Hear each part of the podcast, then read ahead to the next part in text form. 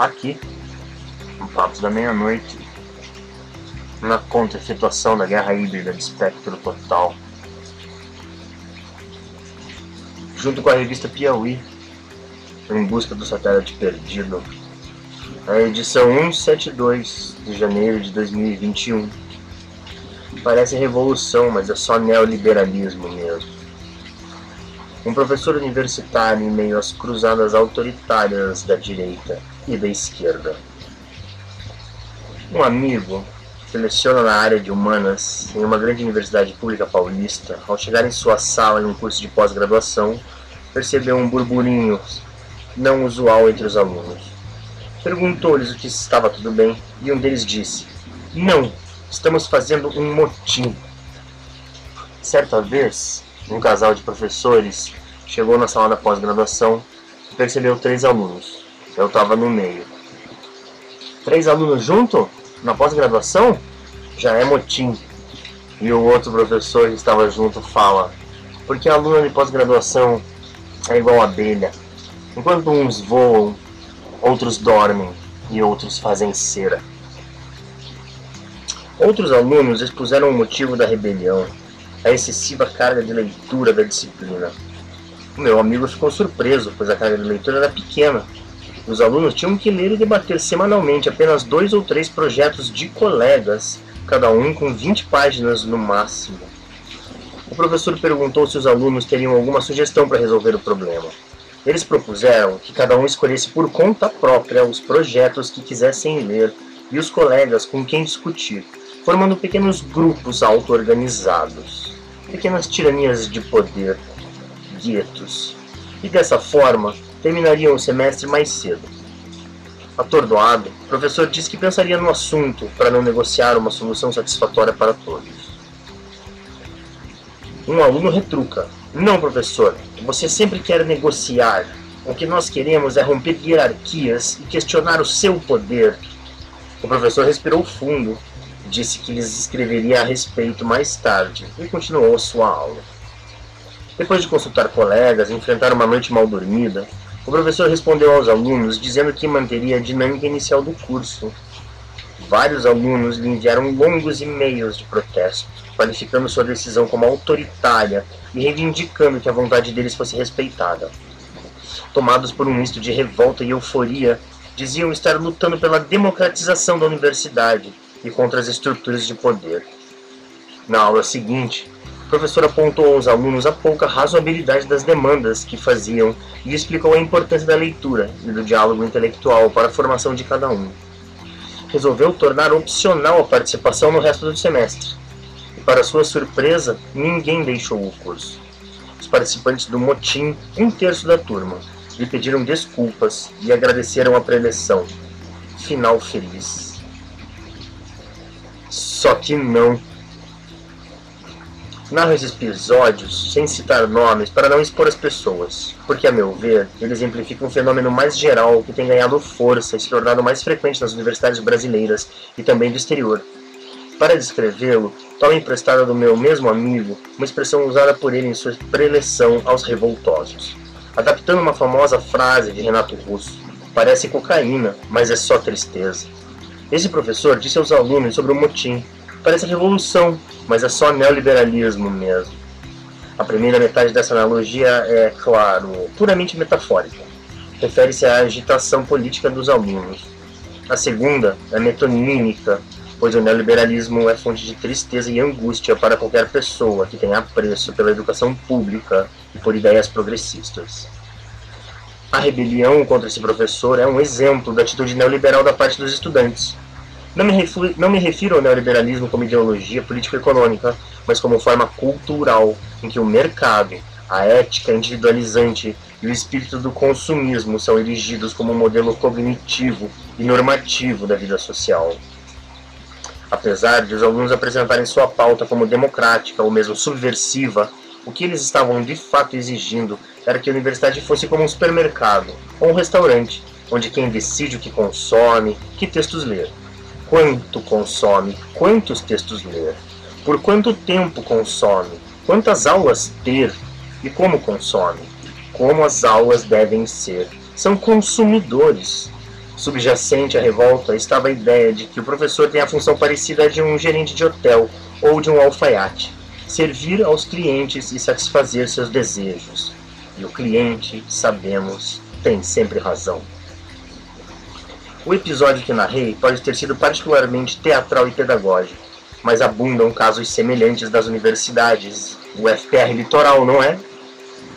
Em uma instituição pública fluminense na área da saúde, um aluno exigiu que o programa de pós-graduação desse aos estudantes garantias, como tipicamente um termo mercantil, de que todos terminariam seu doutorado com êxito. Levando ao extremo a mesma suposição de que o título, note bem, o título e não o acesso à educação, é um direito de todos. Uma aluna de História de uma universidade pública europeia que não escreveu sua tese de doutorado processou o departamento onde estudou, exigindo o diploma ou uma indenização pelo tempo investido, um termo fetiche do neoliberalismo. Outra professora de uma universidade pública localizada no Planalto Central recebeu de um aluno um e-mail em que ele declarava ter decidido que o melhor para ele seria não escrever trabalho no final da disciplina, e solicitava ser aprovado mesmo assim. Uma amiga, que leciona ciências exatas em uma universidade mineira, recebeu de seus alunos uma lista de temas que eles queriam ver tratados na palestra e ser dada por uma pesquisadora visitante. No meio da pandemia, um pós-graduando, bolsista com dedicação exclusiva, enviou uma mensagem de última hora a seu orientador, dizendo que não participaria de uma reunião online de seu grupo de pesquisas porque estava cansado. Outra colega da área da comunicação social e residente em uma grande cidade do Nordeste se assustou quando um aluno de graduação criticou duramente uma aula em um importante texto que ele não tinha lido e nem queria ler, pois tinha ouvido falar mal do autor em um documentário. Outro fetiche neoliberal, o consumo doméstico de informação midiática. Quando a professora retrucou, dizendo que o aluno não poderia atacar o texto sem tê-lo lido, ela foi acusada de autoritarismo. Parece, entretanto, que aos olhos de tão exigentes consumidores, os professores também podem errar ao propor mais diálogo. Um estudante de ciência política questionou em público o método didático de um colega. Baseado em discussões e debates, solicitou que o professor desse mais aulas expositivas. Alegou que era muito disperso e se perdia ao ouvir os colegas. A mim, um aluno sugeriu que eu modificasse o programa de um curso porque ele achava parte da bibliografia maçante é também corriqueira a impolidez de pós-graduandos brasileiros, que não agradecem seus orientadores por esforços que foram muito além de suas obrigações. Não pedem desculpas por falhas que cometem e exigem reuniões, atestados e assinaturas, a miúde com prazos impraticáveis, em vez de pedi-los com boa antecedência e de forma cortês. Como se espera em interações com professores, com colegas, com amigos e com prestadores de serviço. Não uso esses últimos termos por acaso. A privatização do público denunciada por Hannah Arendt é hoje uma realidade tão abrangente e onipresente que, como o ar que respiramos ou como o diabo que vive nos detalhes, já nem a percebemos mais. Quando a coletividade política se transforma em um conjunto de indivíduos consumidores, competindo no mercado, perde-se a ideia de que o professor é um servidor público dedicado a formar cidadãos instruídos e qualificados. Mesmo na educação pública e entre aqueles que falam em seu nome, cresce o desejo de que ela passe a servir de modo neoliberal a esse consumidor autocentrado e oportunista que busca minimizar custos e maximizar benefícios. Assim, o professor universitário é tratado cada vez menos como um servidor público e cada vez mais como um prestador de serviços a indivíduos, um serviçal privado. A força do neoliberalismo como fenômeno cultural se revela nos ambientes mais progressistas, entre pessoas identificadas por elas mesmas e por outros como sendo de esquerda e que dizem estar lutando contra injustiças sociais. Mais assustador é que tais pessoas apresentam sua fantasia neoliberal como se fosse um projeto emancipador. E com isso, expande-se a suposição devastadora de que o professor, caso não aceite o papel de um serviçal privado, só pode ser um opressor. Suspeito que isso se deva, em parte, à maneira distorcida como alguns alunos veem a simetria inerente à educação, imaginando que os corpos docentes e discentes são como classes sociais, De um lado a classe exploradora, do outro a explorada. Ele supõe que o professor detenha uma superioridade essencial e que a posição do aluno seja involuntária e permanente. Esquecem que ninguém nasce professor, que a simetria da sala de aula é contextual e temporária. O professor é apenas alguém com mais experiência e conhecimento em determinada área, não um sujeito social dotado de um poder inerente ou de mais conhecimentos genéricos que os alunos. Aliás, muitos alunos de universidades públicas, com atitudes como as que descrevi, têm, eles próprios, a intenção de seguir a carreira docente, o que torna ainda mais absurda a identificação que fazem do professor com o opressor. Essa identificação é enganosa, provavelmente se deve também ao perfil demográfico do corpo docente. A despeito das variações que possam ocorrer nas diferentes instituições e áreas do conhecimento, existe em geral, entre professores universitários, uma subrepresentação de grupos discriminados e oprimidos por razões raciais, étnicas, religiosas, de gênero, de sexualidade ou de classe. Como muitos alunos são afetados por essas discriminações, não é de estranhar que alguns vejam seus professores como sujeitos privilegiados e dotados de um grande poder. Se isso ajuda a explicar a visão de que o professor é um opressor, é certo que não justifica, pois há vários problemas nessa concepção. Primeiramente, ela ignora a desigualdade de posições sociais e institucionais, que todos somos oriundos de setores sociais dominantes ou privilegiados, ou associados a eles. Embora algumas formas de hierarquização e discriminação sejam facilmente visíveis e identificáveis, outras não o são. Existe, por exemplo, muitos professores de universidades conceituadas que passam por grandes dificuldades econômicas em sua juventude, sofrem preconceito e opressão ao longo da vida, e por terem estudado em universidades de menor prestígio ou até de mais prestígio, nunca são plenamente aceitos como pares por seus colegas, que julgam ter melhor pedigree social e acadêmico. E dadas as desigualdades de ordem salarial, origem geográfica e classe entre professores, muitos enfrentamos dificuldades materiais reais, além do desprestígio social que marca toda a nossa categoria. Fora isso, a identificação do professor como um opressor e as revoltas como docentes fazem com que se gaste tempo e energia atacando pessoas que, na maior parte das vezes, são aliadas dos alunos e lutam pelas mesmas bandeiras que eles a começar pela defesa de uma universidade pública mais justa, inclusiva e democrática. O motim que descrevi no início desse texto, por exemplo, aconteceu em 2017, quando a democracia se deteriorava e o autoritarismo crescia aceleradamente no Brasil. Tenho certeza de que os revoltosos viam a situação nacional com a mesma preocupação que seu professor, mas preferiam usar seu tempo e energia lutando por causas miúdas como os supostos direitos de estudar menos e de decidir o que ler. Existe algo de muito errado e perigoso quando estudantes tentam transformar em pauta política a redução do rigor e da qualidade da educação. Grave é também o desvio feito pela ofensiva política progressista quando ela passa a atacar seus aliados. A expressão mais atroz dessa deturpação é a proliferação de acusações infundadas de racismo, sexismo, classismo, homofobia, transfobia feitas contra os professores.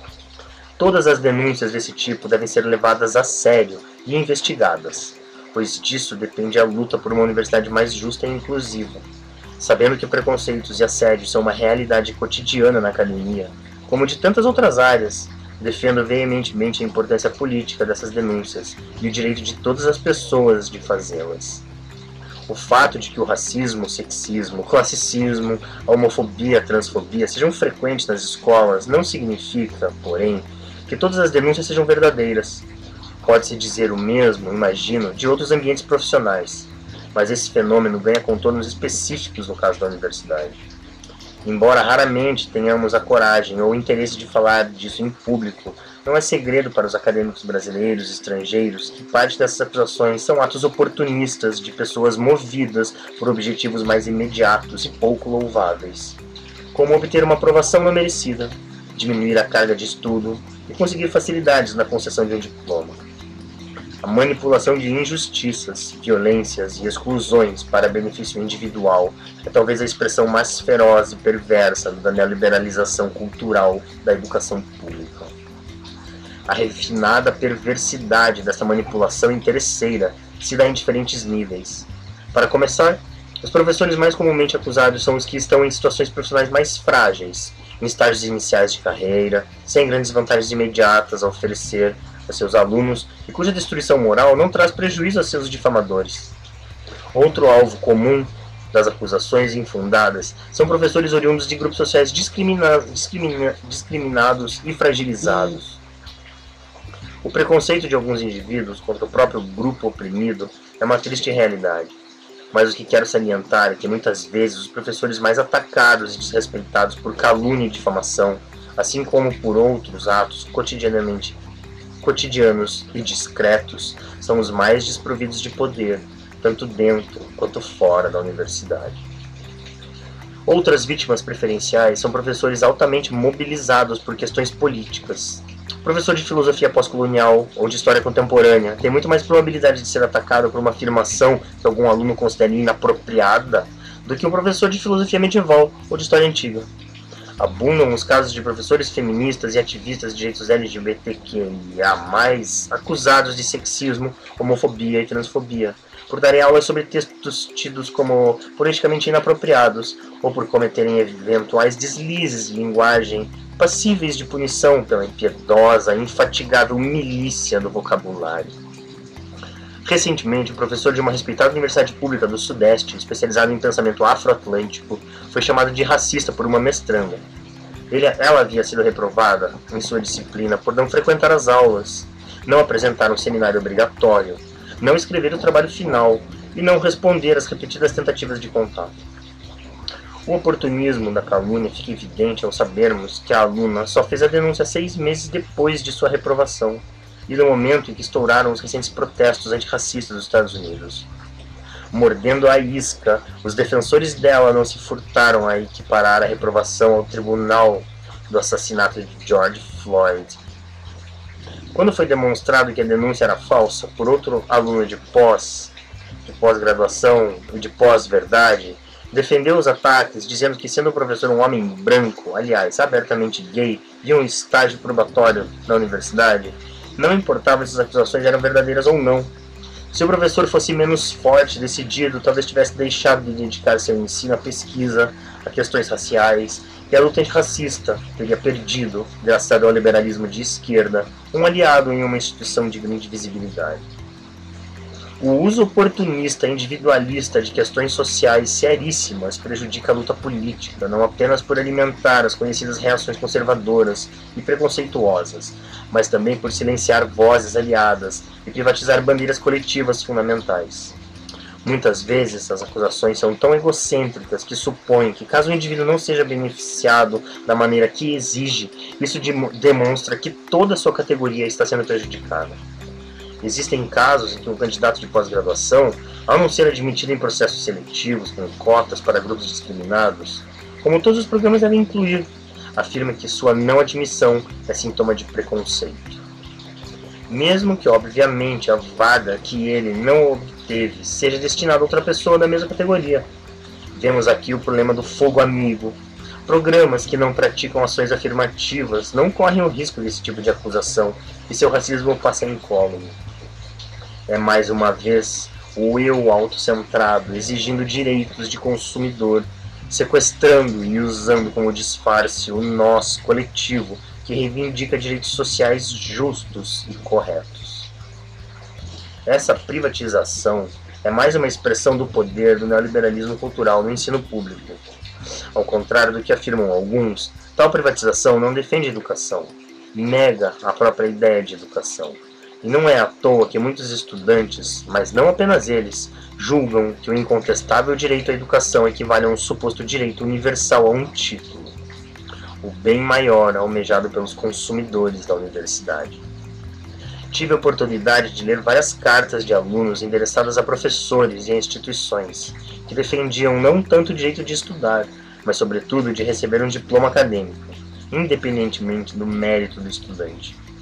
Reivindicações desse tipo, fantasiadas de luta democrática e igualitária, negam o pressuposto de que algumas pessoas têm certos conhecimentos específicos que podem ensinar a outras, em geral mais jovens, que ainda não os têm e que para adquiri-los é preciso estudar. Tais reivindicações impedem a formação de cidadãos esclarecidos e transformam o direito à educação em direito a boas notas, aprovações e títulos. Mas a força do neoliberalismo cultural na educação não para por aí. Aqui, Papos da Meia-Noite, na busca do satélite perdido dentro das salas neoliberais da Universidade Pública Brasileira.